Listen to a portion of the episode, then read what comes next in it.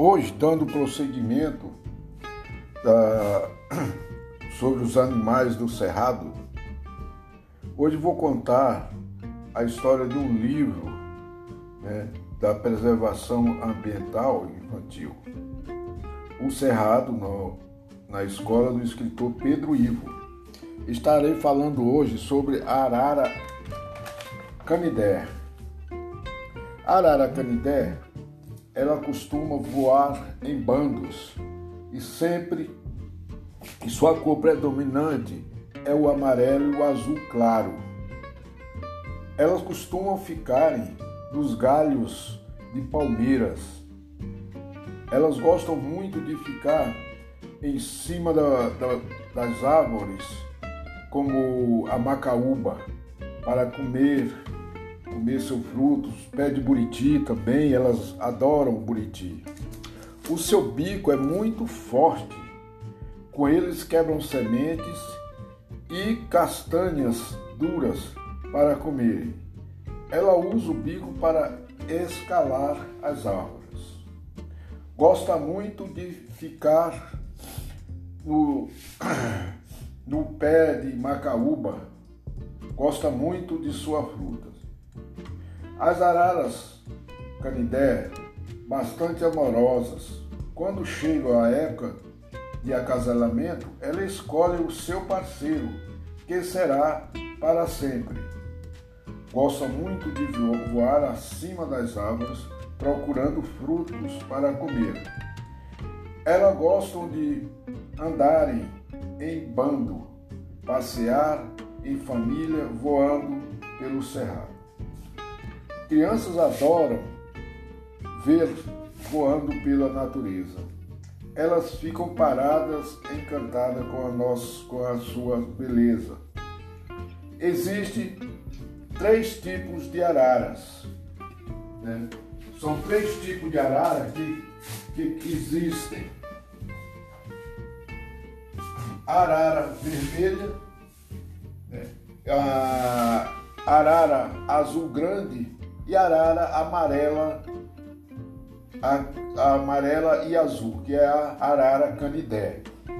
Ela costuma é, criar seus filhos com a ninhada. Né? A ninhada sua sempre é a média de seis ovos que elas colocam. Né? E o casal criam os filhos junto. E eles ficam unidos para sempre, quando, quando tem o primeiro parceiro, né, vai até a morte. Existe outras, existe também a música, né, a música da arara. Sou arara e ando na palha, para lá e para cá eu fico no gacho, no gacho do, da macaruba, quebrando coco no bico. Voando em cima das copas, com meu companheiro ou mais, passeamos no cerrado, sempre formando casais. Vocês não sabem, mas a arara só casa uma vez, e quando voamos em bando, é um desfile para vocês. Voando em qualquer mata, nosso bando é distinguido. É só olhar qual é a ave tem o rabo mais comprido. As nossas penas também estão entre as mais compridas. Chamam sua atenção porque são bem coloridas. Então esta é a música da arara. Existem também informações adicionais. Né? O nome científico é arara arariana as araras são entre os animais mais barulhentos da natureza. As araras voam longas distâncias, mas não são consideradas aves migratórias. São animais sociáveis, preferem viver em grupo. A destruição de matas e capturas ilegais puseram as araras em risco de extinção. Elas fazem seus ninhos em ocos de árvores bem altas e rochedos O maior predador das araras é a árpia ou gavião real.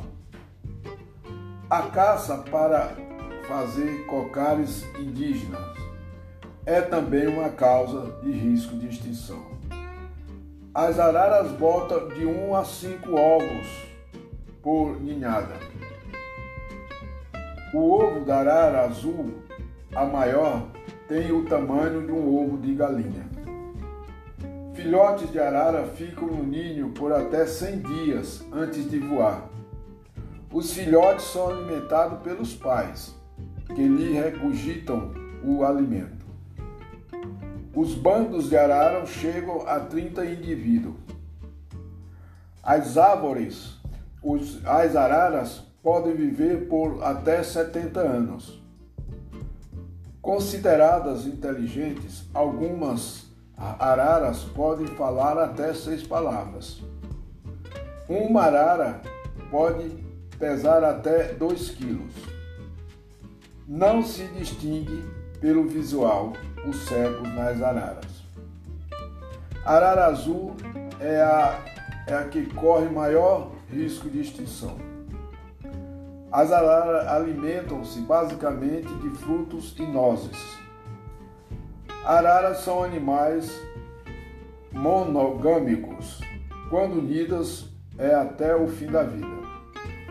As araras costumam descer ao solo para catar alguns frutos que caíram. No Pantanal Mato Grossense também existe muito muita arara é muito bonito de se ver a arara voando no Pantanal. Elas andam sempre em bandos, né? Muito, muito lindo de se ver. Também é em todas as regiões do, do Brasil existe a arara. Essa arara canidé, que é essa amarela, o peito amarelo com as costas azul. Essa é muito comum no Brasil inteiro. Então, este é mais um uma história do, dos livros do escritor Pedro Ivo, que completamos hoje o nosso podcast. Tá bom?